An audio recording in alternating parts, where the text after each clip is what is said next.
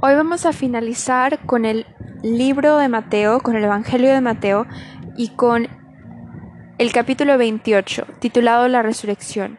Antes de leer la palabra, quisiera solamente leer un pequeño poema que con la ayuda del Espíritu Santo he escrito acerca de la resurrección de nuestro Señor Jesucristo. Es como un amanecer. Eso es la resurrección un nuevo comienzo, una señal de luz y de vida, de brisa y respiro, de un nuevo aviso, el cual llegó a salvar a miles de corazones y a sobrepasar posibilidades y probabilidades enormes. Este nuevo amanecer nos llenó de vida, sí, de vida, de vida eterna, y nos dejó con una fe inmensa. Ahora vamos a darle comienzo a la lectura de este último capítulo de Mateo, la resurrección. Pasado el día de reposo, al amanecer del primer día de la semana, vinieron María Magdalena y la otra María a ver el sepulcro. Y hubo un gran terremoto, porque un ángel del Señor, descendiendo del cielo, y llegando, removió la piedra y se sentó sobre ella. Su aspecto era como un relámpago, y su vestido blanco como la nieve y de miedo de él los guardas temblaron y se quedaron como muertos. Aquí podemos observar que aún los guardas romanos que habían visto millones de muertos y que habían visto ejecuciones y que habían visto un montón de cosas terroríficas y violentas, hicieron referencia, hicieron reverencia, yo podría decir, su espíritu tembló cuando vio algo que venía del Señor, que, que representaba la gloria del Señor, que era un mensajero del Señor. Y aquí se nos dice que pues es este ángel y que los guardas romanos simplemente se quedaron pasmados de miedo. Mas el ángel respondiendo dijo a las mujeres, no temáis vosotras, porque yo sé que buscáis a Jesús, el que fue crucificado. Y aquí se nos promete, aquí es donde se nos hace esta distinción sobre las personas comunes y las personas que somos seguidores de Cristo. Se nos hace una distinción de que nosotros debemos de tomar esta nueva vida que tiene que tiene como propósito seguir al Señor Jesús y hacer que las demás naciones le sigan también. Y pues al ser cristianos tomamos esos diferentes aspectos que, que como había dicho antes, nos hace diferentes a lo que las otras personas están acostumbradas, a lo que el mundo está acostumbrado. Y es así como nos reconocerán, porque somos diferentes pero no un diferente que,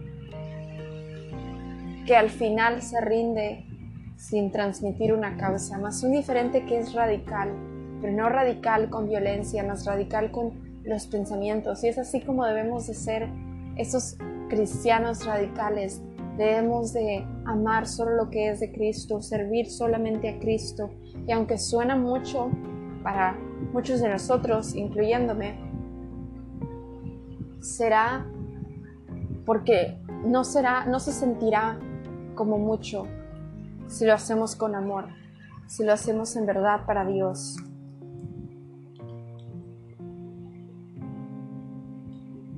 No está aquí, pues ha resucitado como dijo. Venid, ved el lugar donde fue puesto el Señor, e id pronto y decid a sus discípulos que ha resucitado de los muertos y he aquí va delante de vosotros a Galilea, ahí le veréis. He aquí os lo he dicho.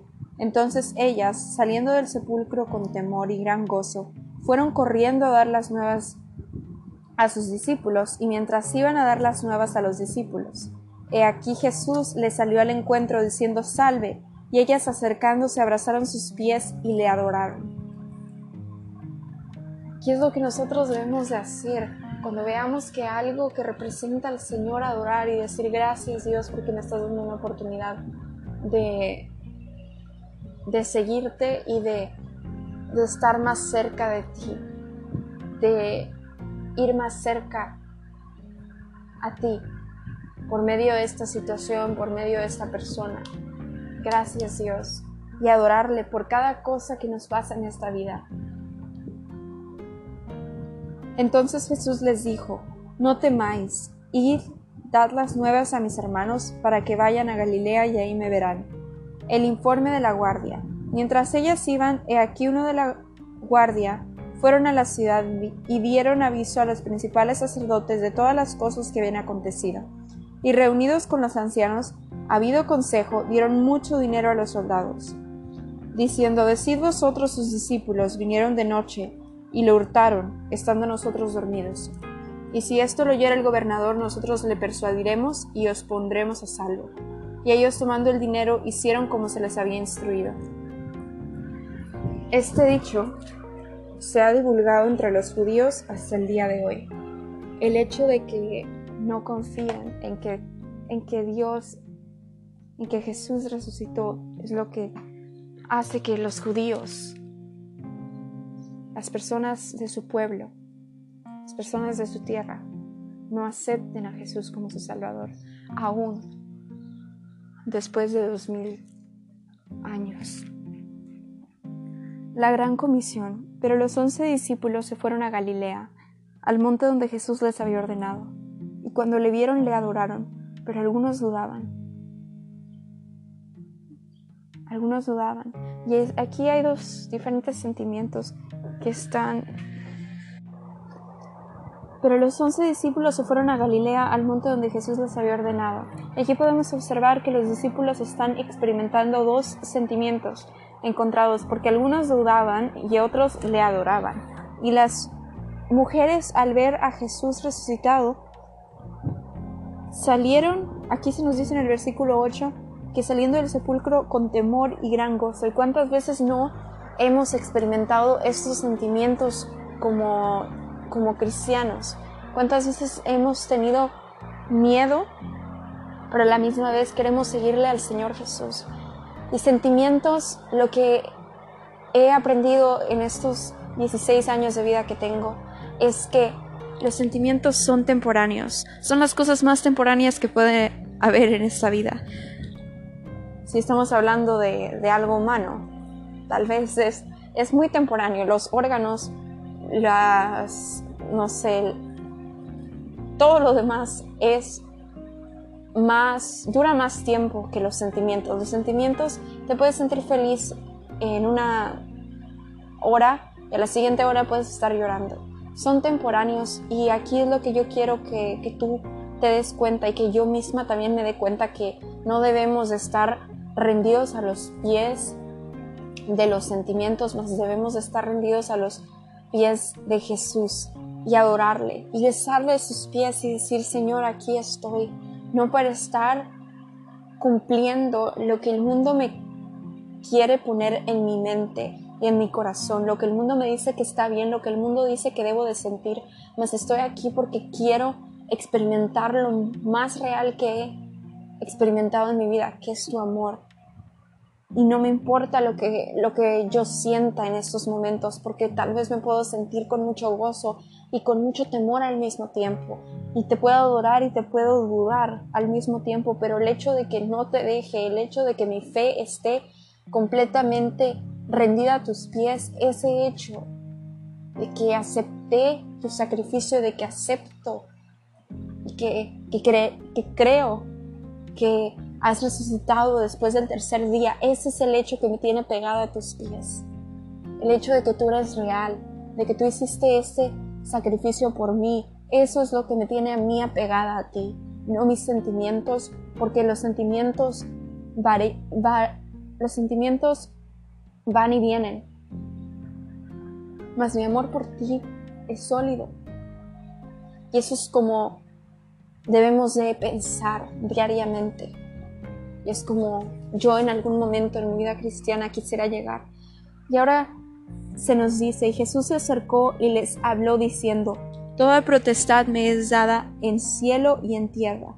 Por tanto, id y haced discípulos a todas las naciones, bautizándolos en el nombre del Padre y del Hijo y del Espíritu Santo, enseñándoles que guarden todas las cosas que os he mandado.